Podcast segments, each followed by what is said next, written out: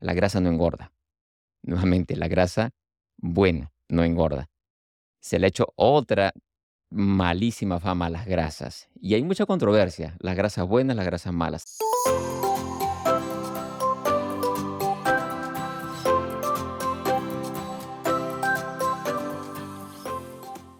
Hola, en este episodio vamos a hablar de los componentes de una alimentación saludable. Empezaremos por decir de que es mucho más importante alimentarnos bien y no aferrarnos a una dieta. Las dietas, en especial las dietas que se hacen a largo plazo, no nos ayudan, nos confunden. Aprendamos a comer bien. Y para eso vamos a aprender de la clasificación de los alimentos. Hablamos de los principales grupos de alimentos. Vamos a hablar en este episodio lo que son los macronutrientes, lo que son los micronutrientes y también vamos a hablar un poco de lo que son las hierbas y especies. Entonces, entendamos que los alimentos son clasificados en macro y micronutrientes. Dentro de los macronutrientes, que son las comidas principales, tenemos los que todos conocemos, los carbohidratos, las grasas y las proteínas. Hablemos de los carbohidratos los carbohidratos que se les ha hecho mala fama por mucho tiempo, porque no los entendemos bien. Los carbohidratos son muy importantes para nosotros, son la fuente principal de energía. La glucosa es la fuente principal para el metabolismo celular, para el metabolismo de que una célula funcione bien depende de que tenga un buen sustrato, un buen alimento, y esa es la glucosa. Entonces, es importante entender hacia los carbohidratos. El problema es cuando estamos hablando de exceso de carbohidratos. Esa es otra historia. Pero hablemos de los carbohidratos. Nuevamente, la fuente o una de las fuentes principales de energía para el organismo. Y están clasificados en los simples, que es el azúcar, que es el carbohidrato más simple, y los complejos. Dentro de los complejos tenemos el almidón y tenemos la fibra. Y se les llama complejos porque están formados por cadenas de azúcares.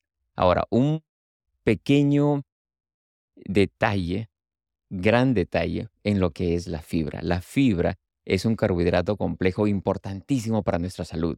La fibra no solamente nos ayuda a ir al baño cuando uno está estreñido, no, no solamente es la constipación que nos ayuda, la fibra trabaja muchísimo más, trabaja en la regulación del azúcar, tiene funciones muy importantes en el cuerpo.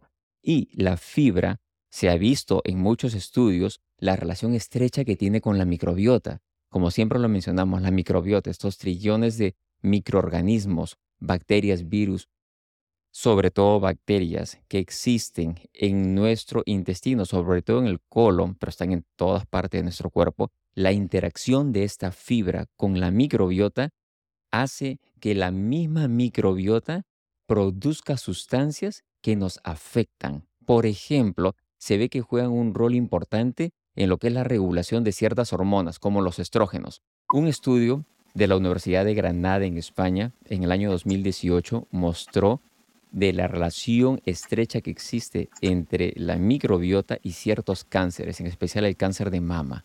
Es muy importante y muy interesante ver cómo internamente suceden todos estos cambios metabólicos, estos procesos a nivel celular, a nivel intestinal. Entonces entendamos el poder que tienen los alimentos, el poder no solamente de saciarnos cuando estamos con hambre, sino el poder de transformarnos internamente y hacer que estemos saludables o que suframos de algún tipo de enfermedad, en especial los problemas crónicos de salud. Eso de los carbohidratos. Pongamos ejemplos. ¿Cuáles son los carbohidratos? Los más comunes, los más representativos, los que se recomiendan en cantidades, lo que usted desee comer por día, por decirlo así, de manera muy general, son los carbohidratos que tienen ese colorcito verde, las verduras, los vegetales. Por ejemplo, la col rizada kel. Tenemos también el repollo, tenemos el pepino, tenemos todos los tipos de carbohidratos verdes que usted se puede imaginar y que deben formar parte no solamente de una ensalada nutritiva, sino de nuestra alimentación en general. No son solamente el platito de entrada, deben ser el plato principal. Estos vegetales verdes, ¿no? Y algunos no solamente verdes, tenemos los pimientos rojo, el amarillo, el anaranjado, en fin, queremos color en las comidas. Ahora, hay ciertos carbohidratos los cuales hay que consumirlos con un poco más de moderación, por ejemplo, el arroz, la quinoa, ciertas legumbres que son súper importantes para la salud también, o los carbohidratos que son, por ejemplo, están presentes en muchas de las frutas que son muy dulces. También tener una cierta moderación, pero que también son importantes. Recuerden, es el balance lo que importa, no es solamente fijarnos este carbohidrato es malo o este carbohidrato es solamente bueno. No, es un balance que debemos de tener, pero en general se recomiendan estos verdes vegetales, como ya lo mencioné, como la principal fuente de nuestros alimentos, en especial porque tienen estos fitoquímicos y fitonutrientes que ayudan a que nuestra célula funcione bien. Cuando hablo del metabolismo celular me refiero a cómo son los procesos para que nuestro cuerpo trabaje bien, cómo se produce la energía, cómo nuestro cuerpo se alimenta internamente, que es importantísimo. Pasemos al siguiente grupo de macronutrientes y hablamos carbohidratos. Ahora hablemos de las grasas. La grasa no engorda. Nuevamente, la grasa buena no engorda. Se le ha hecho otra malísima fama a las grasas. Y hay mucha controversia, las grasas buenas, las grasas malas. Sabremos que hay grasas que debemos de evitar, como las grasas trans, que producen inflamación y que ya están prohibidas en muchos países a nivel mundial. Usted verá cuando va al supermercado y ve cero trans, significa que esas son las grasas que causan inflamación interna y que no son buenas. Sin embargo, se habla también de las grasas buenas y de eso quiero eh, focalizarme un poquito más ahora. Las grasas buenas que son los omega, los famosos omega 3 y omega 6 también. No solamente en el balance que tiene que haber entre estos omegas, sino por qué son importantes estos ácidos grasos poliinsaturados. Poliinsaturados se le llama por su estructura molecular que tienen. Mm. Pero en fin, estos ácidos grasos, que son un tipo de las grasas, son claves para nuestro bienestar. En especial el omega 3. Trabajan como antiinflamatorios en muchas condiciones. Muchísimos estudios han demostrado sus beneficios. Por ponerle solamente un par de ejemplos, un estudio demostró que el omega 3 en cantidades de 2 a 3 gramos por día reducía significativamente la presión arterial. Esto fue hecho el año 2022 y se publicó en la revista de la Asociación Americana del Corazón. El otro estudio que se publicó el año 2021 en la revista Americana de Nutrición Clínica me parece espectacular. En este estudio se vio a mujeres gestantes y se comparó las mujeres gestantes que tenían en su sangre un contenido bueno de grasas omega 3 versus las que tenían un contenido bajo de omega 3. ¿Y qué se hizo? Se les estudió a los hijos de estas gestantes cuando estos hijos cumplieron la edad de 9 a 11 años de edad. Cuando estos niños ya tenían 9 o 11 años, se les hizo estudios de resonancia magnética nuclear, se les hizo unos estudios de imágenes del cerebro y se vio que los hijos de las mamás que habían consumido o que tenían una buena concentración de ácidos grasos omega 3 tenían un mejor desarrollo cerebral que los hijos de las mamás que tenían una menor concentración de omega 3. ¿No le parece eso fascinante? Es importantísimo cómo la alimentación que usted de repente está gestando, está embarazada, puede influir tanto, no solamente en la salud de usted, sino también en la de su hijo, en la de su hija. Y no solamente cuando va a nacer, sino también a largo plazo, cuando es un niño o a lo mejor un adolescente. En fin, eso me parece importante mencionarlo, porque ese es el poder de la comida. Ese es el poder de, de una alimentación saludable. De eso estamos hablando en este episodio.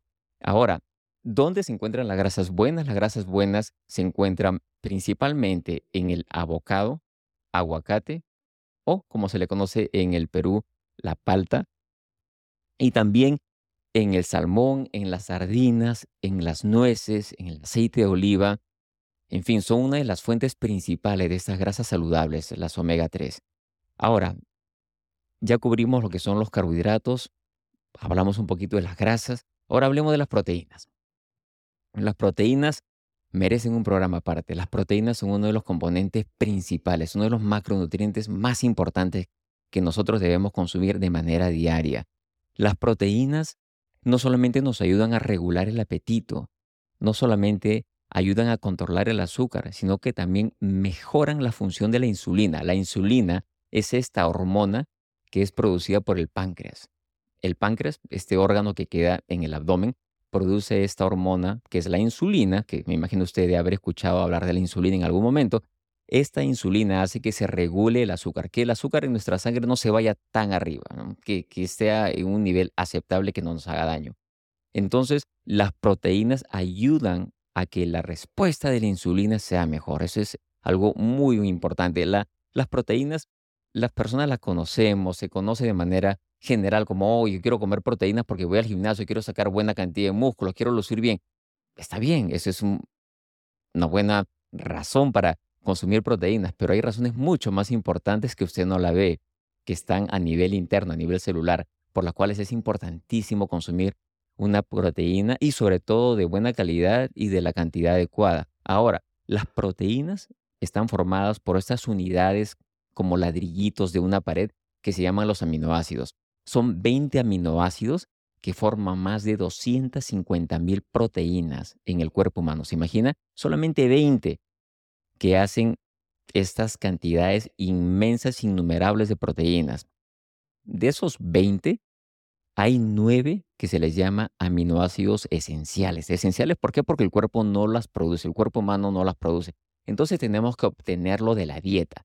Y le voy a mencionar solamente uno de ellos, que es súper importante, el triptófano.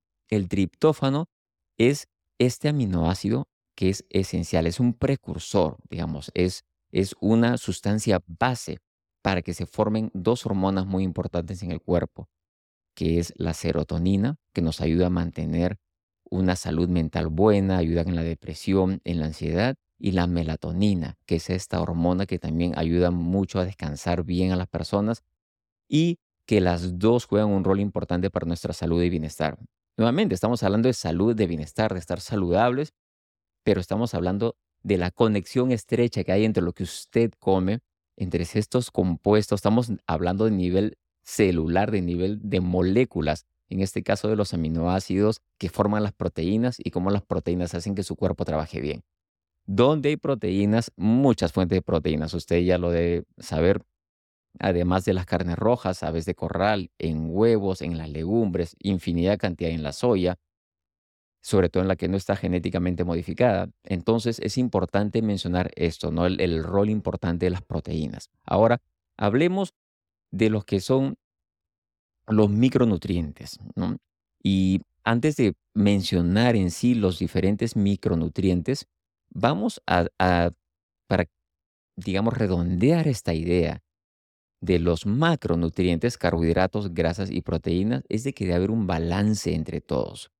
Eh, no debemos solamente decir, yo no quiero comer carbohidratos, o yo solamente voy a comer proteínas, o yo quiero evitar las grasas, o yo quiero comer solamente grasas. No, lógicamente depende de qué situación esté pasando usted y qué es lo que usted quiere hacer. Usted quiere reducir peso, usted quiere aumentar masa muscular, usted quiere eh, mejorar la energía, combatir la fatiga, depende de qué es lo que usted quiera hacer, pero debe haber siempre un balance entre todos estos macronutrientes. Ahora, los micronutrientes tenemos dos tipos principales, que son las vitaminas y los minerales.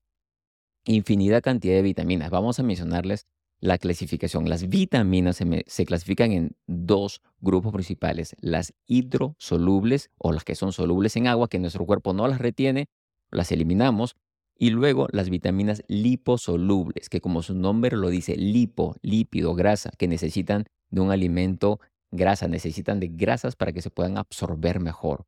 ¿Cuáles son las vitaminas hidrosolubles? La vitamina del complejo B y la vitamina C. Las vitaminas liposolubles que necesitan de grasa para absorberse mejor, por ejemplo, la vitamina A, la vitamina D, la vitamina E y la vitamina K. Vamos a hablar solamente de algunas de las vitaminas más importantes y entender de que estas vitaminas no son solamente importantes en la edad adulta. Usted, antes de nacer, su mami, es muy probablemente que su médico, su doctora le haya recomendado no se olvide de tomar ácido fólico, que es una vitamina importantísima. ¿Por qué? Porque se vio que en personas, mujeres gestantes que no tienen una suficiente ingesta del ácido fólico, los bebés pueden tener problemas del tubo neural o problemas del sistema neurológico. Entonces hablamos de la importancia de las vitaminas inclusive antes de nacer. Lógicamente nos ayudan mucho en la edad adulta y entender de que, por ejemplo, las vitaminas del complejo B ayudan muchísimo en lo que es el sistema neurológico, el sistema nervioso. Eh, La vitamina C ayuda mucho en lo que es la in- inmunidad, en la respuesta inmune, nuestras defensas. Hay muchos estudios, inclusive, que se ven de que ya la vitamina C en dosis altas y administrada de una manera endovenosa, o sea, dados directamente a la vena, eh, se ven efectos benéficos en personas que tienen cáncer. Ayuda con el dolor, con la fatiga y se utiliza como un tratamiento adjunto que va de la mano con el tratamiento que usted esté teniendo, quimioterapia o cualquier otra terapia de cáncer. Eh, entonces es un rol importante. Y finalmente la vitamina D. La vitamina D es una de las vitaminas más importantes que existe. La vitamina D tiene muchísimas funciones, no solamente en el sistema inmune, no solamente en la prevención y tratamiento de la osteoporosis, la salud de los huesos, sino también en la salud emocional, en lo que es la ansiedad, la depresión. Le podría ayudar muchísimo. En lo que es la inmunidad o las defensas, la vitamina D juega un rol crítico también. Y esto se vio mucho en lo que sucedió inicialmente en la pandemia COVID. Las personas que estaban en la unidad de cuidados intensivos o que tenían más complicaciones por el COVID-19 se vieron que tenía una cantidad baja de vitamina D en su sangre. Entonces, hay mucha evidencia de que la vitamina D es importantísima. Eh, hay muchas fuentes de la vitamina. La mejor fuente siempre está en los alimentos. Nuevamente, se puede suplementar con vitaminas y suplementos porque definitivamente es probable que lo que usted come de manera regular no le dé la cantidad suficiente de vitaminas que tiene. Entonces, en algunos casos eh, tiene sentido la suplementación, definitivamente. Hablemos ahora finalmente del otro micronutriente. Hablamos de las vitaminas, ahora hablemos de los minerales. Hay muchos minerales y están en cantidades pequeñísimas en el cuerpo, pero funcionan y ayudan a que nuestro organismo funcione de manera óptima, de manera saludable. Vamos a mencionar uno de ellos, eh, que es el magnesio, que yo sé que lo he escuchado. El magnesio tiene muchísimas funciones. Está presente en cientos de reacciones químicas a nivel celular en, en nuestro organismo. Solamente se habla del magnesio para que le ayude a, para descansar mejor, pero el magnesio tiene muchas más funciones. Trabaja a nivel muscular, trabaja en la producción de energía, en la formación de proteínas, y se ha visto que personas que tienen diabetes tipo 2, el 50%, casi el 50% de ellas son deficientes en magnesio. En personas que tienen también problemas de Alzheimer, en personas que tienen problemas de presión alta, migrañas, inclusive déficit de atención, se ha visto que también tienen una deficiencia de magnesio. Entonces el magnesio es una herramienta muy, muy útil en estos casos y lógicamente ayuda también en problemas de ansiedad, en problemas de falta de sueño. Es un relajante natural, el magnesio es espectacular.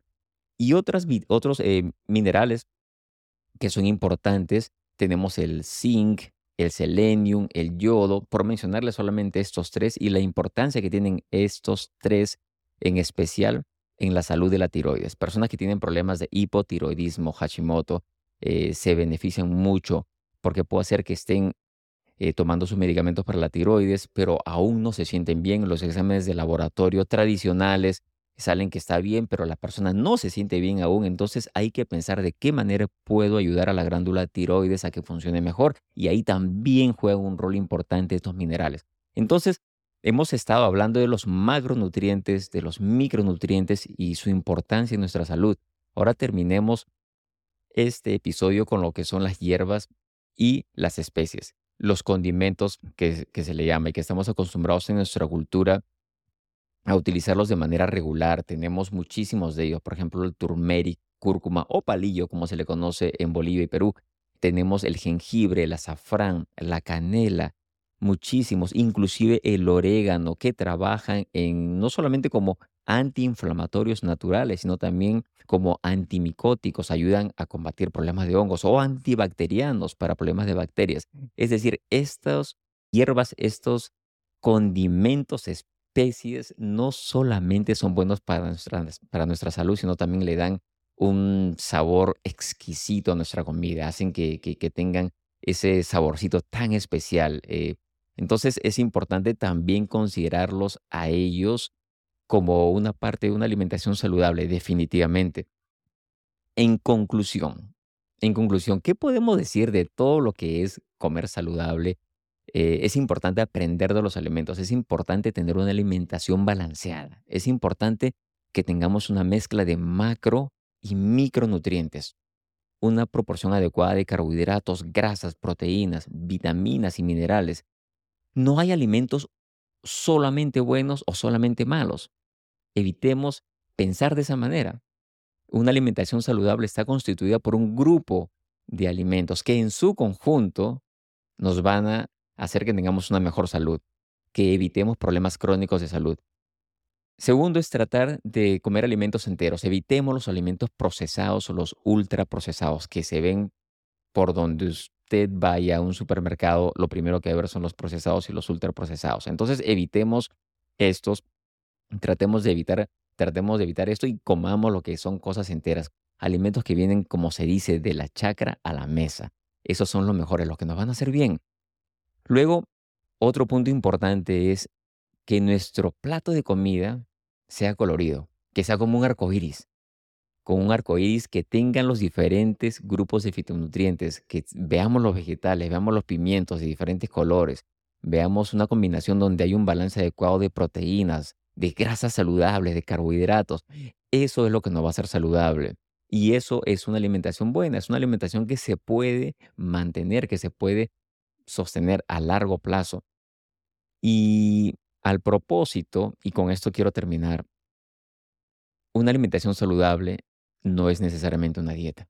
Las dietas tienen su lugar y su espacio, definitivamente ayudan, pero pensemos en alimentarnos de manera saludable. No pensemos solamente en hacer una dieta. No nos aferremos a un- una dieta porque está de moda o porque mi amigo o mi amiga la hizo.